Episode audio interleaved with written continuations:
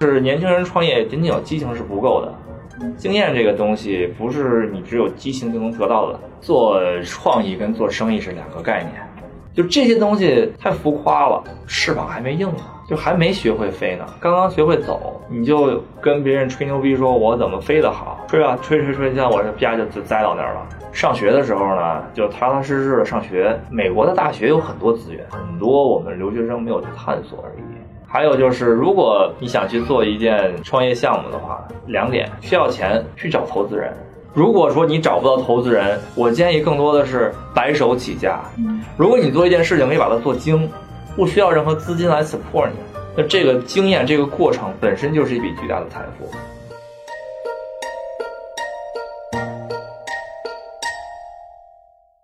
各位听众朋友，大家好，欢迎收听这一期的《学渣学渣混美国》。我哎，干嘛是两个学渣？呃，对，因为今天我们请到这位嘉宾呢，是比我更资深的一位学渣，所以说我们今天就叫学渣学渣混美国。主要是我们节目那个收听率不佳，然后老大可能自暴自弃了，请来一个学渣中的战斗机。呃，对，那他这一位嘉宾的名字叫张一驰，嗯然后他的 GPA 呢只有两点五分，我觉得这是我听过中国人拿 GPA 最低的一个了。我还听过一点九的。那是你是吗？是你自己吗？不不不不，他呢毕业于 University of Richmond，然后这个学校呢其实是一个就是呃中国人比例非常少的学校，是但是他呢成功的成为了史上第一位亚裔的兄弟会会长，他们学校的对他们学校的。而且呢，他也呃在许多大公司，比如说美林、嗯富国银行这样的这样的很牛的行业实习过。那他毕业之后呢，还成立了自己的广告公司。嗯呃，我们老大说呢，他是北美网红界一哥。哎，但是他自称是北美网红一屌，这有有点污啊。对啊，他他他说自己北美网红一屌，大概是我想是源于他最近创业失败的一个经历。嗯，然后很多人呢都是把创业当做一顶光环，但是这个光环，嗯、当他失去这个光环的时候，他并不是默默的自舔伤口，而是写了一篇文章，叫做。呃，朋友圈秀创业，秀到最后满脸屎，来给大家介绍自己创业的整个整个失败的过程吧。对对。所以我们今天呢，先请嘉宾来跟大家呃打个招呼。对，来一池给大家做一个自我介绍。大家好，我是张一池，呃，这个去年一五年一月份的时候，在朋友圈里边写了一篇文章，呃，叫在美国一个 GPA 仅为二点五的中国学渣是如何找到一个又一个高大上实习的。当时写这篇文章的原因呢，是因为有很多朋友想问我找实习应该怎么找，因为他们有很多瓶颈。后来同样的问题就是跟张三说完，跟李四说，跟李四说完，跟王五说，这话都说秃噜了。最后我说算了吧，还是写出来，大家可以分享。对，后来就是靠写这个东西，大家有认识我，在这个之后就开始写更多自己在美国这些年生活的感悟啊、文化差异啊、后来又赶上创业，所以很多朋友是通过我的公众号知道我的。啊、今天也非常庆幸，非常感谢学渣学渣不是学霸学渣电台啊，邀请我来这儿跟大家聊，哦，非常的非常的这个开心，然后希望二位主播，嗯，手下口下留情，那是不啊，可能的。哎，张一驰，我看你左臂上有一个非常漂亮的纹身，上面有一句话写着 “Live to inspire”。你选择广告这样一个跟你本科专业毫不相干的领域，是不是就带着这样的一种信念呢？对，呃，有关系，有关系。我之所以后来选择广告行业，首先我对金融行业不感兴趣，嗯，选择广告行业是因为我小的时候看了很多广告片，这个广告片不是说脑白金，不是羊羊羊，而是我我父母在我很小的时候他们开始创业，嗯我父母没有这个很好的学历背景，他们创业以后不知道该如何做营销。我父亲在新华书店买了一套光盘，很厚的一个大盒子，好像有五十张 VCD。嗯这个盒子上面又是，看这个封面是一个金发女郎坐在一个猎豹上面，是一个非洲的那种背景，但是金发白人女郎。呃，标题叫“广告也疯狂嗯”。这些 VCD 里面的视频素材是北美九十年代的时候所有的获奖广告片。嗯我小的时候是在一个三线城市，河北邯郸，嗯，接触不到什么大的品牌，看到的好车就是桑塔纳两千，啊，本田就是好车了，所以看这些广告片对我来说是看世界。嗯通过这些广告片，我知道迈克尔乔丹是谁；通过这些广告片，我知道宝马是什么；通过这些广告片，我知道美国人的牛仔裤原来是这样的。嗯广告对我来说，当时是，尤其这种视频艺术的广告，嗯它是艺术，它感染人，它影响人。尤其到我在零两千年初的时候，那会儿就真的我很喜欢看广告，NBA 又火了。嗯当时我们这代人，对吧？麦迪、科比、艾弗森，看这些人的广告片，尤其我记得当时在就那个时候，国内的电视台会放好的广告片了。嗯比如说麦迪三十五秒拿十三分儿，后来因为这个，在呃阿迪给他拍了广告片。那那个时候你想，十三十三四岁年轻呃这个小孩儿嗯小男孩儿热血沸腾又有激情，看完了以后就是觉得哇这个好牛逼啊！嗯我就是要要成为这样的人。我觉得广告有这样的价值在里面。对正因为这样，我觉得，哎，我可以做广告，我可以把品牌、商业结合在一起，品牌方又会去买时段，把这个正能量的信息发出去。我当时觉得做这件事情是非常有意义的事情，嗯所以我选择去做广告。嗯。那听说你广告的合伙人是你大学的教授，对，嗯，呃，听说他也是就是曾经给 Nike 出过一款创意 Just Do It 的那个那个人吗？对他他的背景其实非常的牛，嗯对，他是这个 Just Do It 这个团队最早的这个几个核心人员之一。嗯他拍过的这个球星，除了迈克尔乔丹之外，巴克利、皮蓬就是篮球界的，然后网球界的，然后 Nike 户外的，他写过、拍过很多很多非常好的广告片。但是我没有上过他的课，嗯因为他在学校里面教的是 copywriting，教的是文案，我学的是 branding strategy。我们两个这个就是课程没有交集，我跟他的认识也是通过我的同学介绍认识的。嗯。那我好奇，就是你跟业界如此重量级的一位大牛合作，听上去这个创业应该是十拿九稳的，那最后为什么失败了呢？呃，失败的原因有很多，我在这个公众号里面也分享了，嗯大概是是这样。首先呢，呃，做创意跟做生意是两个概念。他是一个在创意界非常非常有思想的人，但是做生意跟做创意是两个概念。做广告公司有创意吃不饱，嗯得有客户。我们一直这一年以来，我们一直在找客户，有很多好的机会，很多在洛杉矶这边小的 startup，他们可能需要一些广告的东西，并不是说，并不会给我们很大的创意空间，但是他们至少能给我钱，也不会不会很多钱，但是可以，呃，可以让我们就是维持，嗯啊，我们都推掉了，就是我的合伙人会觉得这东西对我是侮辱，对吧？没有没有这个好的空间，这是第一。第二就是我们定位就是我们拍视频广告，我们要拍成那种特别感人的。当年我看到了麦迪、艾弗森，但是没有这个需求。真正有这个需求的人，他们这个客户会去找已经成型的靠谱的、有已经非常成功案例的广告公司。嗯哼，对，现在感觉广告可能更多的会在那个手机上啊、电脑上进行那种推广，像社交平台这这些广告。对，嗯呃，因为平台现在越来越多，然后你要广告最终的目的是传达一个信息，嗯，对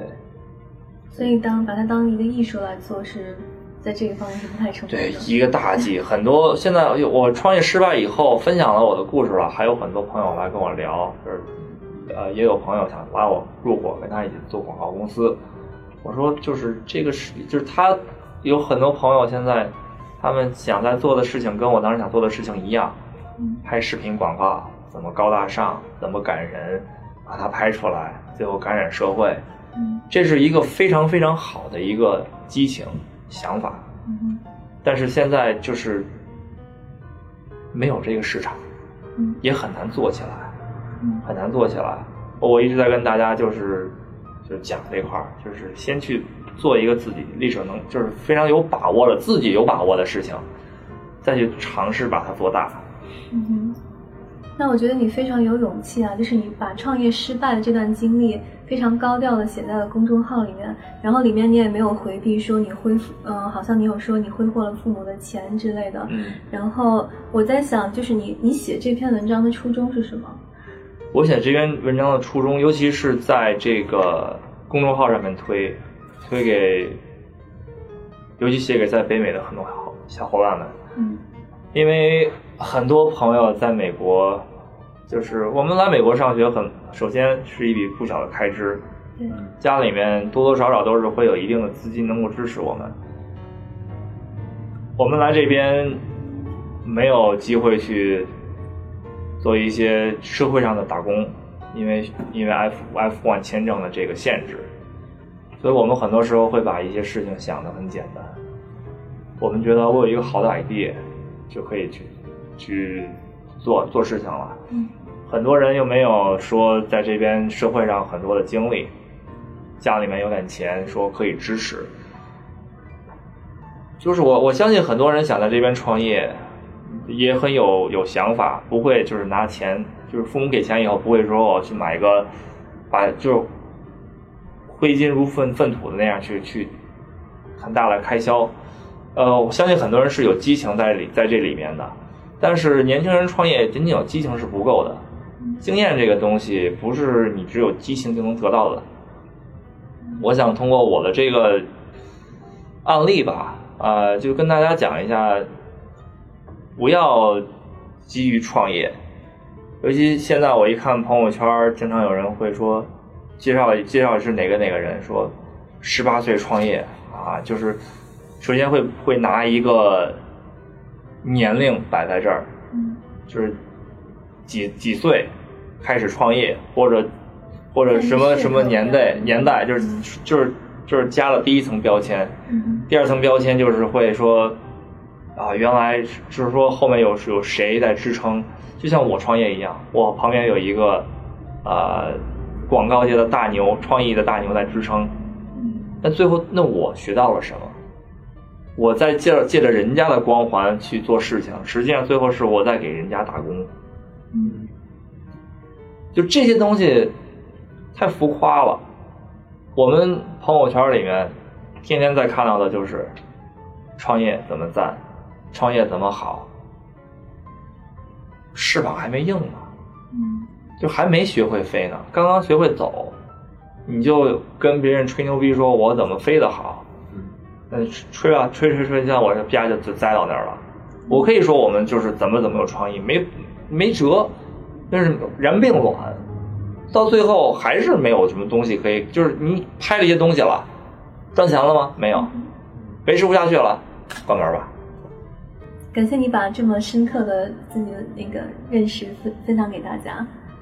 里面有很多你自己的经验和教训。嗯我觉得很多人其实是不愿意把这些拿出来说的。对。嗯那你这个创业失败以后，呃，你还没有有没有其他的想想告诫学弟学妹们？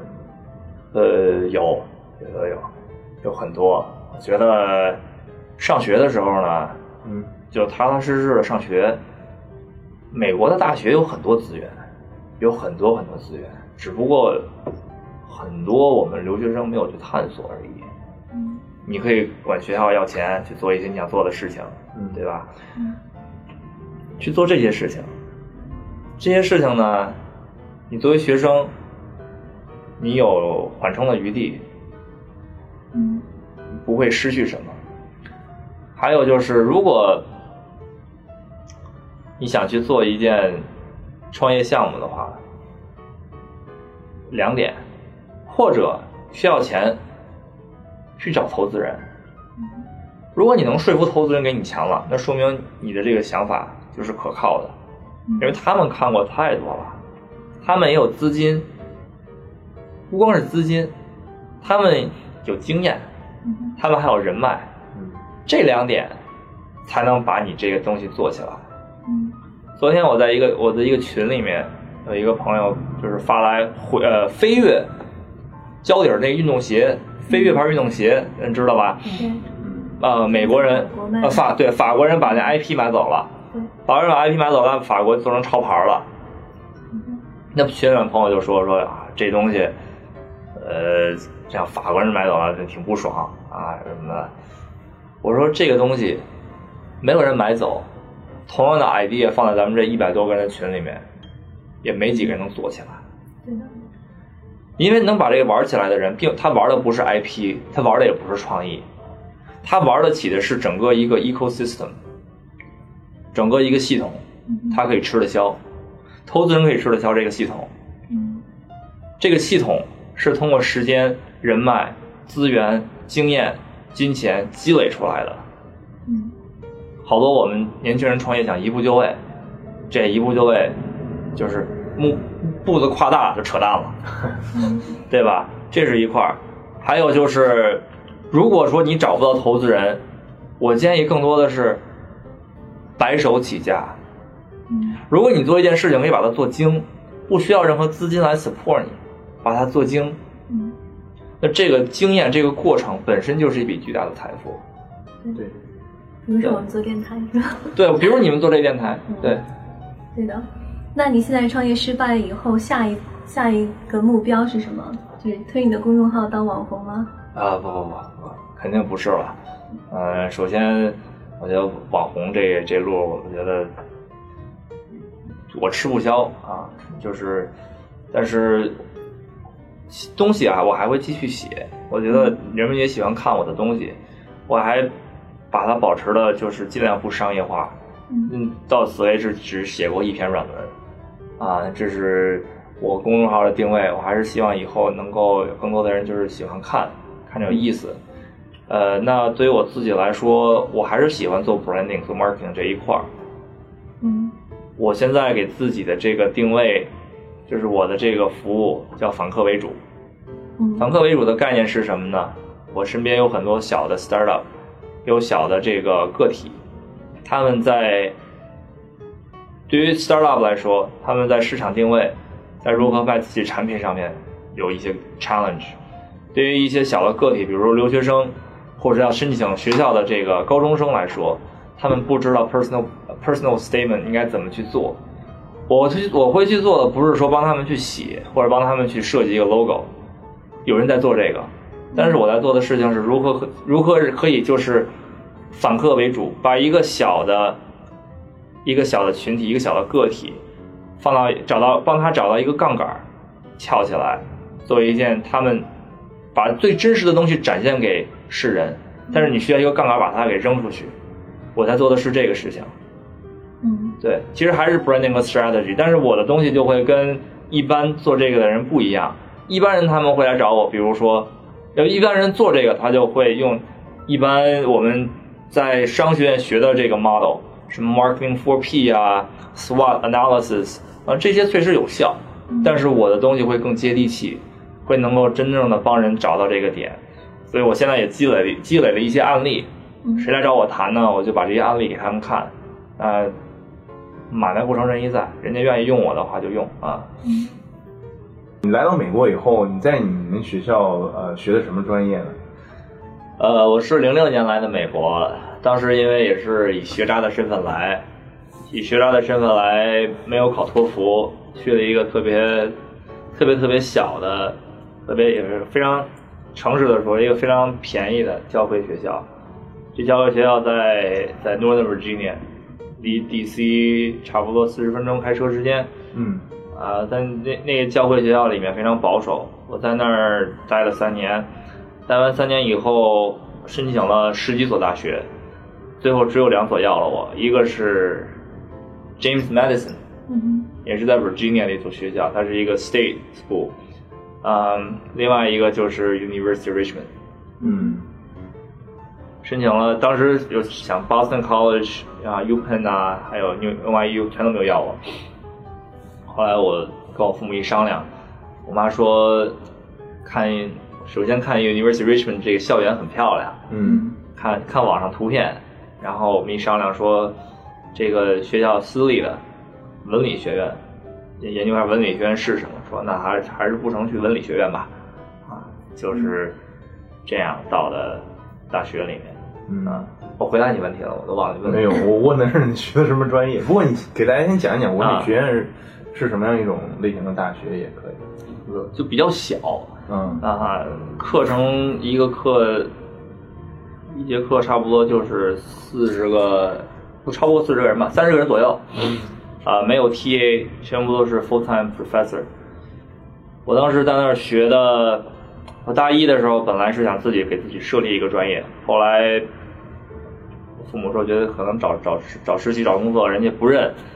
后来就选择了商科。嗯那你们这个学校里面华人多吗？不多，我刚刚去的时候，全部加起来三十个人左右吧。哇，那你能在这个学校当一个风云人物，兄弟会的会长，还是我听说你还是一个亚裔商学第一个亚裔商学院学生会主席，是这样吗？对，商学院学生会我是第一个亚裔的。对，那你是怎么做到的呢？怎么如此，呃很如此好的融入这个校园，这个华人如此之少的校园，嗯，然后得到华人的呃，得到那个美国人的认同，让你去当会长，当学生会主席。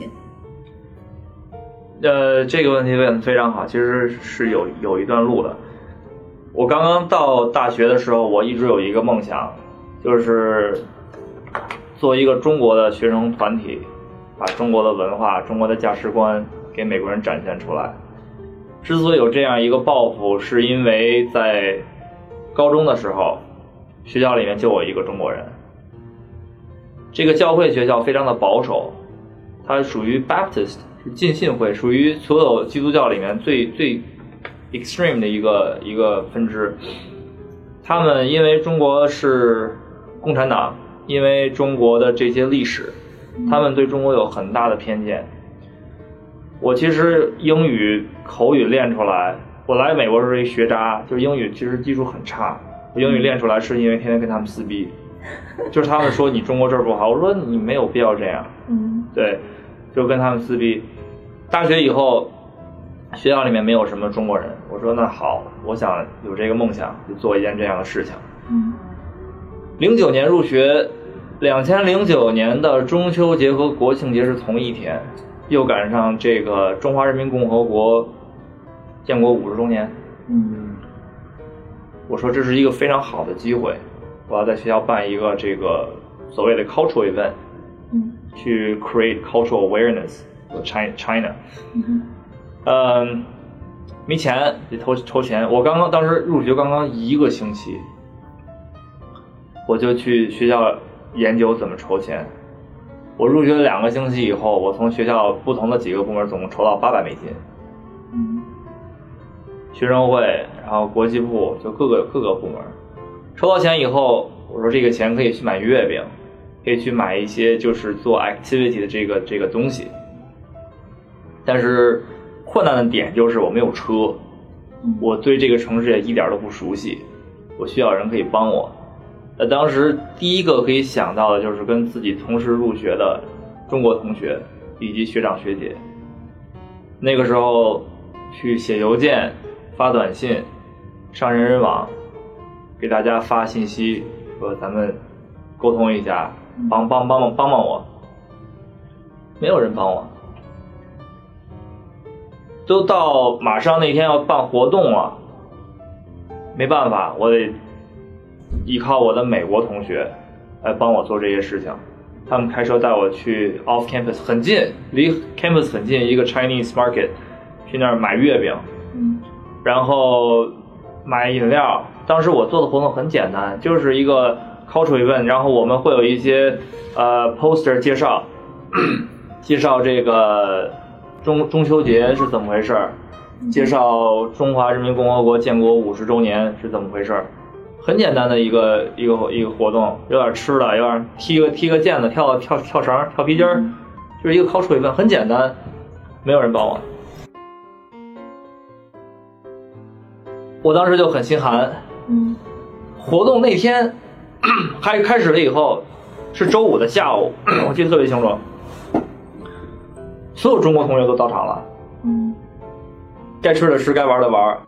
而且回去的时候会顺走点个月饼啊、可乐啊，剩一烂摊子。嗯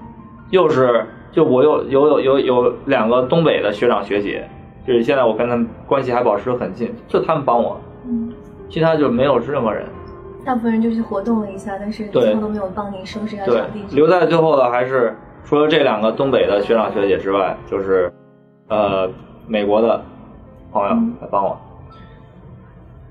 因为这样，所以我当时就觉得，我意识到，首先我在大学里面，我交朋友，我有自己的社交圈子，嗯我不一定非得是要跟中国人在一起。嗯就是我交朋友是看你这个人，而不是看你的国籍、你的肤色、你的背景。你这个人好，你心好，那就是在这个大圈里面可以做最好的朋友。对。那你是怎么当上这个兄弟会的会长的？呃，也很简单了，就是我觉得我是一个既会玩儿也比较理性思考的人。嗯啊、在兄弟会里面，你你玩的 party 的 crazy 是一方面，还有就是你如何能够把他的这个 reputation 和他的一些 logistic 的东西做好，跟校警打好关系，呃，能够有长远性，就是你做的事情能如何能够，因为你如何去 define 自己的 coolness。嗯兄弟会来了以后，所有新生进学校以后都会说，OK，who's、the coolest guy or who's the coolest organization on campus？那怎么去 define 这个酷，就需要就非常就其实有点像我现在做的就是 branding 和 advertising，你要把这些东西搞好了以后，作为一个 package 去给新生打出去，嗯而不是一味的说你来我这 party 吧，喝酒吧，就是 underage 对吧？本身就是一个违法的事情，如何就是能够打一个 curve ball，对。所以当兄弟会会长的一个一个条件是要 be cool。呃，要 be 要 be strategic。OK，那当、当那个商学院学生会主席呢？商学院学生会主席就是一个一个 credibility 和，其实商学院学生商学院学生会的话，并没有很多像兄弟会那样你要组织 event，更多的时候你是你是作为一个 student representation of the business school。嗯校董事会的人来，你要接待；学校有一些学校之间有一些交流的 conference，你要去。最基本的这个 skill 就是你的 presentation skill，嗯你的气场。你到一个场合了以后，你如何去 position position yourself？呃，我当上学生会上面学生会主席，其实是一个非常顺的事情，嗯因为最早我是最早大一的时候